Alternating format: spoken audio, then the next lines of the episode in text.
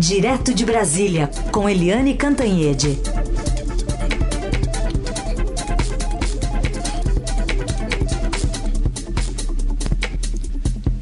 Oi, Eliane, bom dia.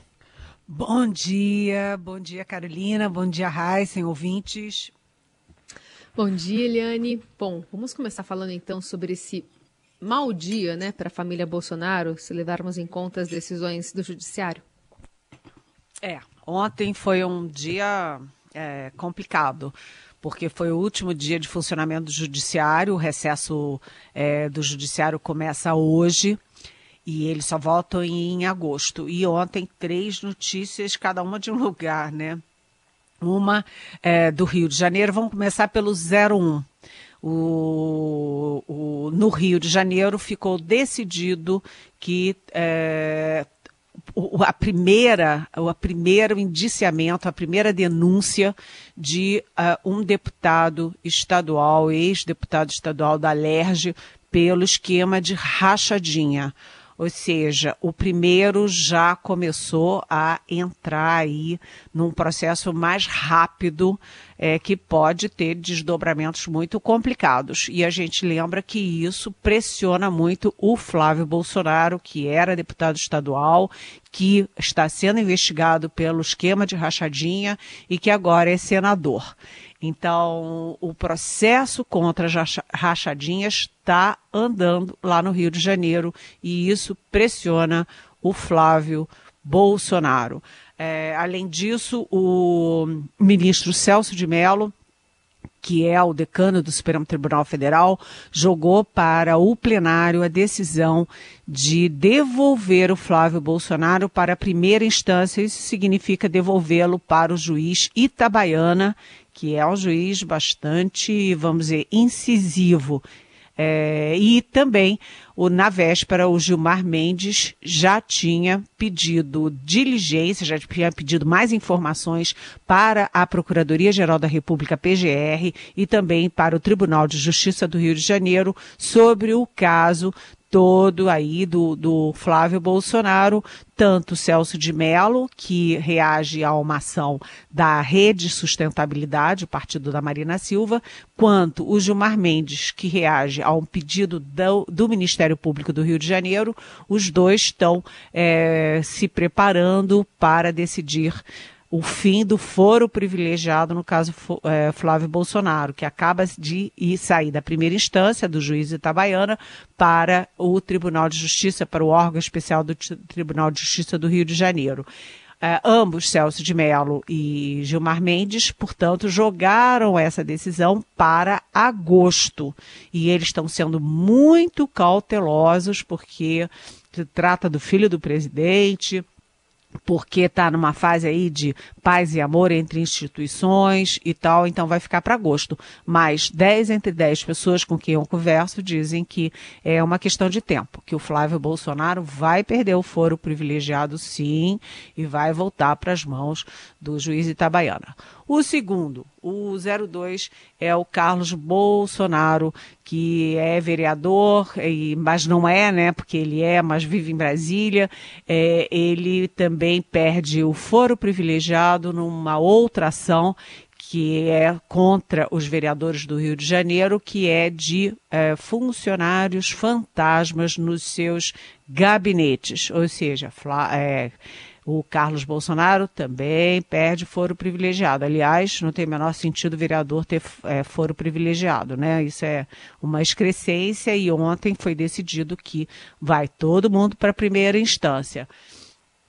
E, por fim, o Eduardo Bolsonaro, que é o filho 03, que é deputado federal, aquele que quase foi embaixador lá em Washington, é, a PGR, a Procuradoria-Geral da República, abriu uma apuração preliminar para investigar o que, que ele quis dizer quando ele falou que o pai tomaria medidas enérgicas e defendeu a ruptura. Que ruptura, que medida enérgica soa como uma ameaça de golpe, que todo mundo já viu que não tem o menor é, ambiente para isso, porque as Forças Armadas não se dispõem a isso, deixaram muito claro, porque o presidente Bolsonaro agora recuou, tá? Jairzinho, paz e amor, porque as instituições funcionam firmemente. É, o Supremo Tribunal Federal está muito atuante, aliás, foi muito atuante ao longo desse semestre. Então, os três filhos do presidente na mira e isso é, ajuda a manter o presidente mais quieto. Vocês viram que essa semana o presidente não causou nenhum tumulto, não deu nenhuma declaração bombástica, não chutou a canela de ninguém. Isso é melhor. O país está mais tranquilo politicamente nessa semana, apesar da pandemia, da crise econômica, de tudo isso, mas pelo menos você diminuiu a tensão política com o presidente ficando em silêncio o quanto ele pôde. Muito bem, falamos dos três, hein? 01, 02 e 03. Vamos agora para dois, dois inquéritos, né, Eliane, que também dão uma dor de cabeça aí para o presidente e foram prorrogados lá no Supremo. Pois é, Heisen, a gente falou primeiro dos três filhos do presidente, 01, 02 03, os mais velhos. E agora a gente fala também do presidente, porque uh, no último dia de funcionamento do ju Judiciário, o Supremo adiou duas investigações. Adiou não, prorrogou, deu mais tempo para as investigações chegarem onde tem que chegar. Uma delas é, é que o, decano Celso de Mello adiou por 30 dias, prorrogou por 30 dias as investigações sobre se ou houve ou não intervenção do presidente Jair Bolsonaro na Polícia Federal. Aquela acusação do ex-ministro e ex-juiz Sérgio Moro contra o presidente. Então, mais 30 dias para dar tempo, enfim, do presidente é, dar o seu depoimento para o Supremo, Supremo, Tribunal Federal, para é, fazer mais diligências, para ficar tudo em pratos limpos, sem assodamento. A segunda decisão, segunda prorrogação, foi determinada pelo ministro Alexandre de Moraes, que deu mais 180 dias. Se eu sou ruinzinha de matemática, isso me parece seis meses. Portanto, a gente vai até o Natal com a investigação sobre fake news essas fake news contra o Supremo, essa, esses ataques à democracia e tal. Quem é que são os alvos? Vamos ver. Né? No Congresso, a bancada bolsonarista. No meio empresarial, o grupo bolsonarista. Nas, os que fazem manifestações na rua, que jogam foguete e tal, tudo bolsonarista. Portanto, é uma investigação que diz muito é, respeito ao presidente da República e, além disso, a gente sabe que mais seis meses de prorrogação, isso pode, pode ir chegando muito perto do gabinete do ódio que funciona dentro do Palácio do Planalto e que é comandado pelos filhos do presidente. Portanto, é, essa prorrogação do inquérito das fake news é uma forma de manter a, a turma lá do Palácio sob, sob é, monitoramento, digamos assim. Não vem que não tem, em resumo. Eliane, antes a gente partir para o próximo tema, eu queria trazer aqui dois questionamentos envolvendo eh, os filhos do presidente dos nossos ouvintes. Um deles é do Daniel. Ele quer saber a sua opinião sobre a Justiça do Rio. Deram uma sobrevida ao Flávio contrariando o Supremo Tribunal Federal? E o outro ouvinte, que é o Manuel, da Vila Brasilândia, pergunta se o vereador Carlos Bolsonaro não trabalha na Câmara Municipal do Rio. O que ele faz tanto em Brasília? Está sempre ao lado do pai. Ele recebe salário normalmente? Suas faltas não são anotadas? Como funciona? É, o segundo, como é o nome dele? É o Manuel, da Vila Brasilândia, aqui em São Paulo. Bom dia, Daniel. Bom dia, Manuel. Até combina. Daniel, Manuel. É... É, vamos lá. O, no caso do, do, da Justiça do Rio, ficou muito estranho, sabe, Daniel? Muito estranho, porque foi uma decisão de três desembargadores do Tribunal de Justiça do Rio. E por, por uma votação de 2 a 1, um, é, eles tiraram o Flávio Bolsonaro das mãos do juiz Itabaiana, ou seja, da primeira instância, e jogaram no órgão especial do TJ do Rio, é, que tem 28 integrantes. É, é, etc., demora muito mais, é, vai, vai voltar a analisar tudo desde o início. Ou seja, eles ganham tempo com isso. Mas, como você mesmo disse, isso contraria o Supremo Tribunal Federal. Porque o Supremo Tribunal Federal diz que o político só tem. O político não, né? O ente, a, a, o personagem público só tem foro privilegiado quando ele está sendo investigado é, por questões envolvendo o mandato dele. E durante ele tá no, enquanto ele está no mandato. Não tem o menor sentido o Flávio Bolsonaro ter deixado de ser deputado estadual há um ano e meio e carregar durante esse tempo todo um foro privilegiado de um cargo que ele não tem mais. Então, isso vai cair no Supremo Tribunal Federal. É, vai ficar para agosto essa decisão, como eu disse, mas é, 10 entre 10 em, em pessoas com quem eu converso dizem que o Supremo vai devolver o Flávio para a primeira instância. Na segunda questão, é, do Carlos Bolsonaro. O Carlos Bolsonaro é vereador, aliás, o pai dele, Jair Bolsonaro, é, é, conseguiu é, elegê-lo vereador no Rio de Janeiro aos 17 anos. Ele teve que ser emancipado na justiça para virar é, vereador, porque ele não tinha 18 anos, que é a idade mínima. E, e, e, é isso, desde que o pai foi eleito, ele não, não, não vai lá, não pisa lá, ele não trabalha lá, ele está em Brasília prestando serviços para o pai. Ele é, é licenciado sem é, remuneração Agora, isso tudo tem um prazo, né? É um prazo e ele pode estar abdicando da carreira dele política temporariamente em função da, de ajudar o pai, presidente da República. De qualquer jeito, é tudo muito esquisito e ele, no início lá do governo, ele ficava direto, inclusive dentro do Palácio Planalto, inclusive tem fotos dele participando de reuniões da presidência da República participação de Eliane Cantanhede, direto de Brasília, para continuar num assunto que a gente já tem abordado essa semana e está subindo a temperatura. Está virando um ringue, hein, Eliane, essa disputa, essa briga entre, de um lado, a Procuradoria-Geral da República e do outro, a Força-Tarefa da Lava Jato. É um ringue, é um ringue, está uma guerra.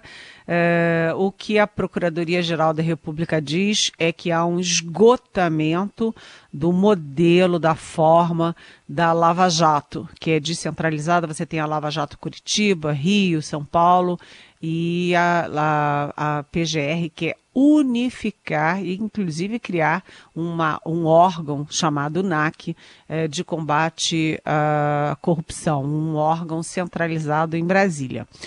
É, enfim, o que que a força-tarefa da Lava Jato diz, todo o pessoal envolvido na Lava Jato, que, que botou na prisão é, Sérgio Cabral, Eduardo Cunha, Luiz Inácio Lula da Silva, etc. O que, que a força-tarefa diz?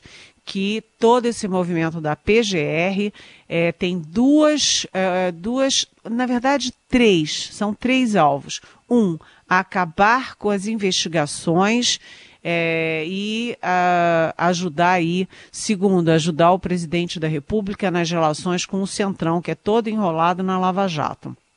E três, fazer uma pressão contra o ex-ministro, ex-juiz e ex-líder da Lava Jato, Sérgio Moro. Ou seja, segundo os procuradores da Lava Jato, a, a, a, intenção da PGR é acabar com a Lava Jato, é perseguir o Moro e é, enfim, fazer um favorzinho ali para o presidente Jair Bolsonaro. Isso é a versão deles, tá uma guerra lá dentro. Já a versão da PGR, com os procuradores que eu conversei ontem, a versão é o oposto.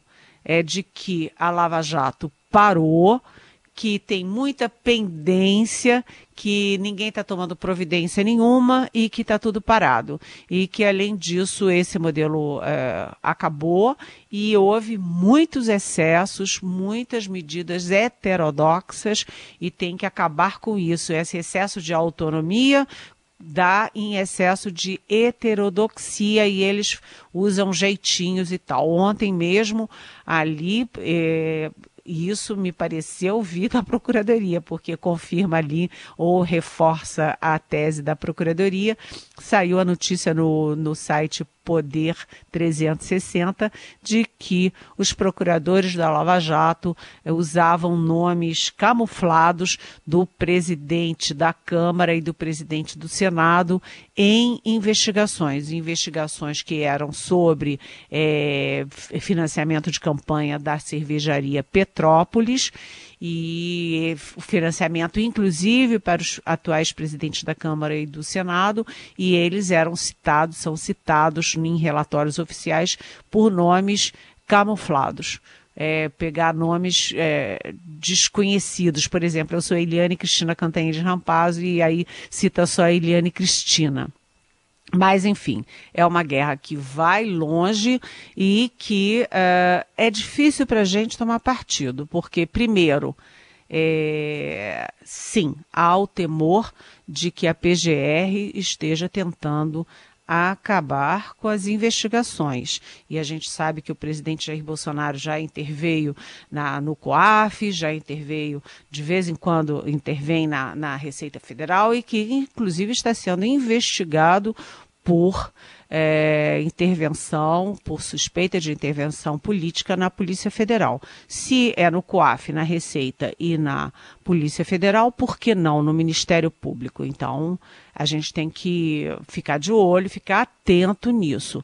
Ah, do outro lado, a PGR fala em excessos da Lava Jato e há muitos setores setores do Judiciário, gente do Supremo Tribunal Federal, inclusive, que diz que há, sim, excessos da Lava Jato, que eles se sentem donos do mundo e que, em nome do combate à corrupção, eles dão jeitinhos na nas investigações. E além disso, realmente a Lava Jato parou, né? A gente não tem visto mais ações da Lava Jato. Ou seja, o que que eu recomendo para todos nós?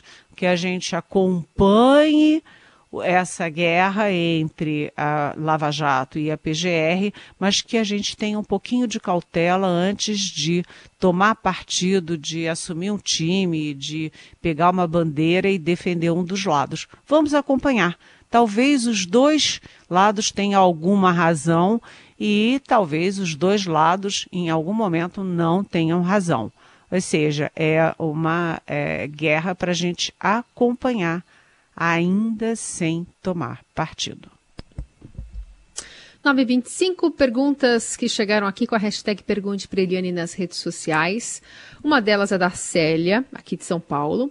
E ela quer saber, acho que até em decorrência da conversa que tivemos nesta semana com o ex-ministro Nelson Teich, ela gostaria que você explicasse se há algum impedimento para nomear o Eduardo Pazuello no Ministério da Saúde e qual a diferença na prática entre um ministro interino e um nomeado. Oi, bom dia, bem-vinda. É uma boa pergunta, né? A gente tem os dois ministérios que eu considero mais importantes da República, que são Educação e Saúde, um sem ministro, né? Indo para o quarto ministro, todos os antecessores de forma bastante lamentável, né? Os três que já ocuparam ou já foram nomeados para o cargo, lamentáveis. E no Ministério da Saúde, a gente tem um general, ele é general da ativa. Então tem dois problemas aí. Primeiro, é, você viu que houve um recurso recuo dos militares, os militares é, não querem confundir Forças Armadas com o governo. Não querem que as Forças Armadas sejam responsabilizadas ou é, atingidas pelos erros do Bolsonaro, dos filhos do Bolsonaro, do Queiroz. Quer dizer, governo é governo, Forças Armadas são Forças Armadas. E, portanto, não é hora de nomear é, de verdade um ministro da Saúde que seja um general da ativa. E o general eh, Pazuello já comunicou ao Exército que vai voltar para o Exército daqui a uns três meses e que eh, ele não quer passar para a reserva agora. Portanto, é, vai continuar a interinidade. E a segunda questão é se qual é a diferença. A diferença é que você tem um status diferente. Uma coisa é o ministro efetivo da saúde, ele tem muito mais independência, ele é, se, se locomove com mais desenvoltura do que o ministro interino. O ministro interino, ele está cumprindo tabela, ele está é, vamos dizer, esquentando a cadeira, ele não tem a mesma é, dimensão, o mesmo status e a mesma é, desenvoltura do ministro efetivo. Bom, outra pergunta aqui, também com alguma reflexão bem interessante aqui, é do Silvio Diniz. Eu gostaria de saber por que nos casos dos outros ministros brancos, como a Damares Alves e o Ricardo Salles, não houve rigor ao averiguar seus currículos e títulos. Sabemos que eles também andaram dourando seus currículos. Será que houve racismo no caso do Decotelli? Aí ele complementa: não aprova a fraude dele, acha inclusive que seu afastamento foi correto. Entretanto, acho que a mesma lei deveria ser aplicada para todos. Ele pergunta o que você acha, Eliane. Oi, Silvio. É, esse é o discurso do próprio Decotelli, né? Ah, se fosse branco não teria tido isso por, vamos dizer, ele fala que são é, pequenas, pequenos probleminhas com o currículo, mas não é bem assim não. Eu acho que nesse caso não tem racismo nenhum, zero racismo, porque você teve, por exemplo, a Dilma Rousseff disse que tinha mestrado, doutorado da Unicamp e não tem, não concluiu. Né? O governador do Rio de Janeiro, Witzel, é, disse que tinha curso não sei aonde também não tinha. O Ricardo Salles, como você lembrou, ministro do Meio Ambiente, mesmo caso. A Damares também. As pessoas é, têm mania de ficar mentindo seus currículos, né? Eu não entendo isso. É, é, igual falsificar a idade. Eu vou dizer que tenho 18 anos de idade. E aí o Heisen vai acreditar, né, Heisen? Eu acredito. Você falar, é. eu acredito tá bom, a Carolina já vai achar que eu tenho 28. Mas não adianta você uhum. mentir a idade, você não muda a realidade. E além disso, você isso é. É, é, é até criminoso, né? Porque você está falsificando, é falsidade ideológica. Mas vamos lá. Por que, que eu não acho que seja é, uma questão de racismo? Porque no caso do Decotelli, foram, primeiro, é Ministério da Educação que trabalha com currículos, que trabalha com títulos, enfim, é, é, uma questão de referência, de exemplo. E já é um problema. O segundo, pelo amor de Deus, não é uma mentira num título, né? É, ele é acusado de 75% de plágio na tese dele de mestrado na FGV. Segundo, ele é, não fez o doutorado. Ele dizia que tinha doutorado, não tinha. Terceiro, ele dizia que tinha pós-doutorado na Alemanha e ele passou lá três meses quase flauteando, turismo, é, doutorando, entendeu? Ele não tinha, não, tá, nem chegou perto de fazer pós-doutorado na Alemanha. E, por fim, a nota da FGV dizendo que ele se apresenta como professor da FGV e não é professor da FGV, ou seja, é, vamos combinar, né, Silvio? Isso não é racismo. Branco, negro, índio, amarelo, é, sabe? É, é foi o, o, a vida é, acadêmica dele desmoronou inteirinha. E o pior é que é, não é só uma questão de título, é uma questão de ética, de moral, você falsificar títulos um atrás do outro, todos os seus títulos, a sua vida é, acadêmica, o seu currículo na plataforma Lattes é uma mentira. Então não é uma questão de pele, é uma questão de moral. Muito bom. Perguntas aqui enviadas pelos nossos ouvintes, sempre ótimas perguntas. A gente incentiva você a mandar tanto pelas redes sociais quanto pelo nosso WhatsApp, que é o 994811777. Eliane, obrigada. Amanhã é sexta, hein? Até lá. Amanhã é sexta. E daqui a pouco o presidente da República participa de uma reunião por videoconferência é, dos presidentes do Mercosul para discutir o pós-pandemia. Amanhã a gente fala sobre isso aqui. Beijão.